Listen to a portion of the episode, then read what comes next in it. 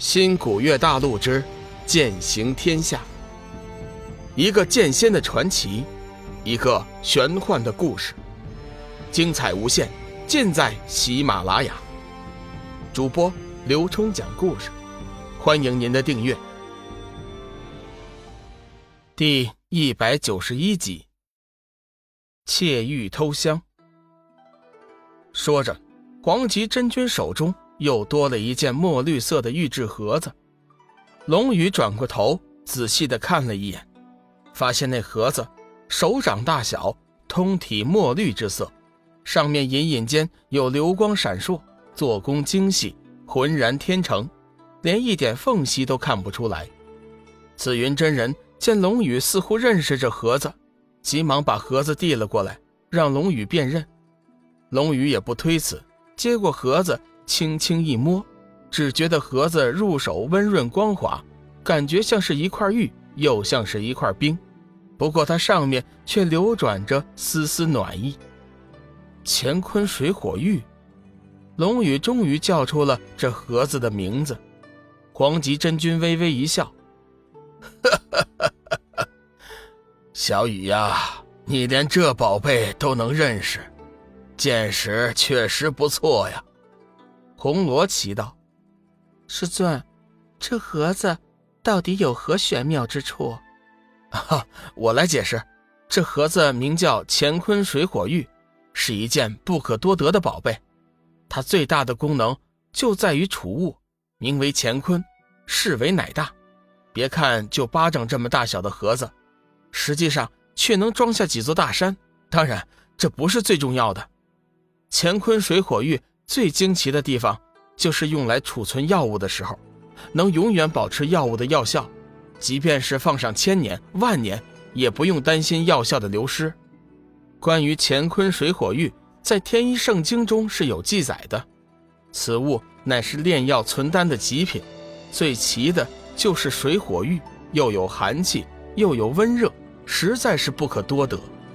紫云真人道：“这乾坤原理。”莫非就是佛家的须弥芥子神通？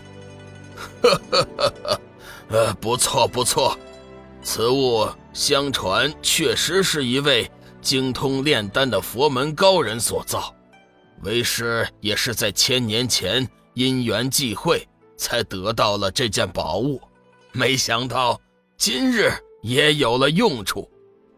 黄极真君十分开心。紫玉真人再次接过盒子，道：“师尊，小玉、小雨，事不宜迟，紫云和红罗现在就告辞了。”黄极真君微微一笑，点了点头，没再说话。龙宇和小玉则嘱咐紫云真人小心行事。少顷，黄极真君也要动身前往南极冰原。小玉、小雨，我也要去了。少则十天，多则一月，我便会返回。祝黄极师尊一路顺风。两人恭敬行礼。哈哈哈哈哈！我去了。话音刚落，黄极真君的身影便化作一道金光，消失在了须臾之间。接下来的日子，龙宇和小玉每天除了修炼之外，就是做炼丹的准备工作。将那些药材一一分类，还有一些甚至直接做了提纯。这天，小玉突然问道：“小雨，我们似乎忽略了一个问题。”龙宇笑了笑，说道：“哦，你说说看，我到底忽略了什么问题呀？难道你忘记了，炼丹是需要丹鼎的吗？我们没有丹鼎，怎么炼丹呢？”小玉疑惑道。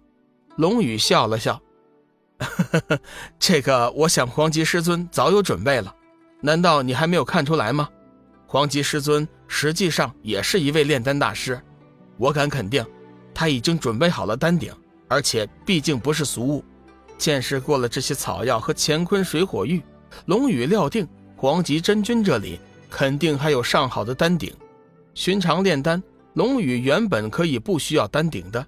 直接在手掌以生命之灵炼化即可，但是这次炼制的是神丹，需要七七四十九天。如果没有丹鼎的话，龙宇是坚持不了那么久的。哦，原来是这样啊！小玉恍然大悟。半个月之后，龙宇和小玉已经做好了全部的准备工作，现在就等着黄极真君和紫玉真人的灵药了。不过现在的情况来看，黄极真君和紫玉真人取药并不是那么顺利，但愿他们能够无事。两人打坐修炼完毕，闲着无事，小玉便拉着龙宇前去黄极圣境的小湖边看落日。两人找了一块平滑的石头，紧紧依偎在一起。龙宇探手过去挽着小玉的小蛮腰，将她搂在了自己的怀里。过了一会儿，一双魔爪就显得极为不安分，轻轻地抚摸着女人的身体。小玉秀眸半闭。在龙宇的怀中扭动了几下，懒懒地伸展了一下四肢，俏脸摩挲着他的脸颊，口中发出一声娇喘，似乎很受用的样子。龙宇埋首在小玉香美嫩滑的粉颈和秀发里，贪婪着嗅着她动人的体香，双手爬上了女人饱满的大白兔，轻轻地游走着，渐渐的情深意切，发生了一些不可描述的事情。此处省略一万字。龙宇身为男人，自然不甘落后，热烈地回应着女人的主动。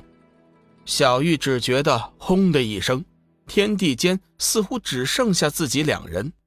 一直以来深深隐藏着的情绪和欲望，在这一刻全部爆发了出来。龙宇的手掌心突然亮起一道光芒，划过小玉的身体，随后小玉身上的衣服。便全部化为尘埃，消失不见。随着几声高亢的女声和男人浓重的鼻息，两人同时达到了情欲的顶峰。云雨之后的小玉像只温顺的小猫一样，倦怠着躺在龙宇怀中，微闭双眸，嘴角挂着一丝幸福的微笑，任由龙宇的手在自己的身上轻柔地游走。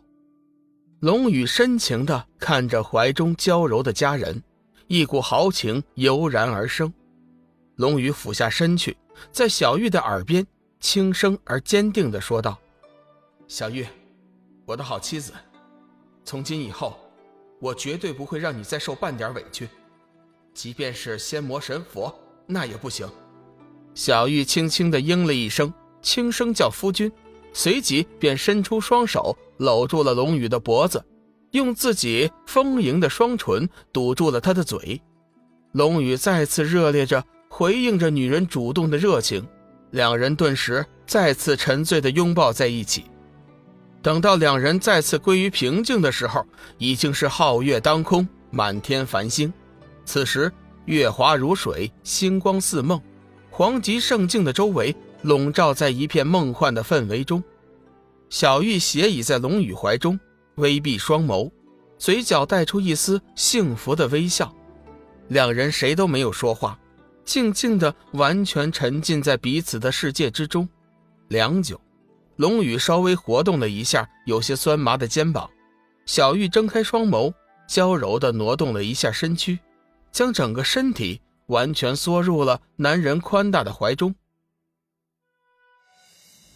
本集已播讲完毕，感谢您的收听。长篇都市小说《农夫先田》已经上架，欢迎订阅。